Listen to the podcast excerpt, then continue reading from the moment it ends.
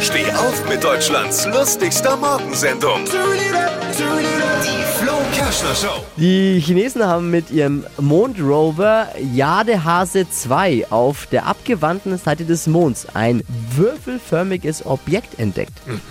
Das ist der Beweis. Der Mond kniffelt gern. In den ersten Berichten haben die Chinesen das Objekt auf dem Mond merkwürdige Hütte genannt. Die deutschen Behörden prüfen jetzt erstmal, ob die Hütte überhaupt eine Baugenehmigung hat. Alle Gags von Flo Kerschner in einem Podcast. Jetzt neu, bereit zum Nachhören. Flo's Gags des Tages. Klick Hitradio N1.de.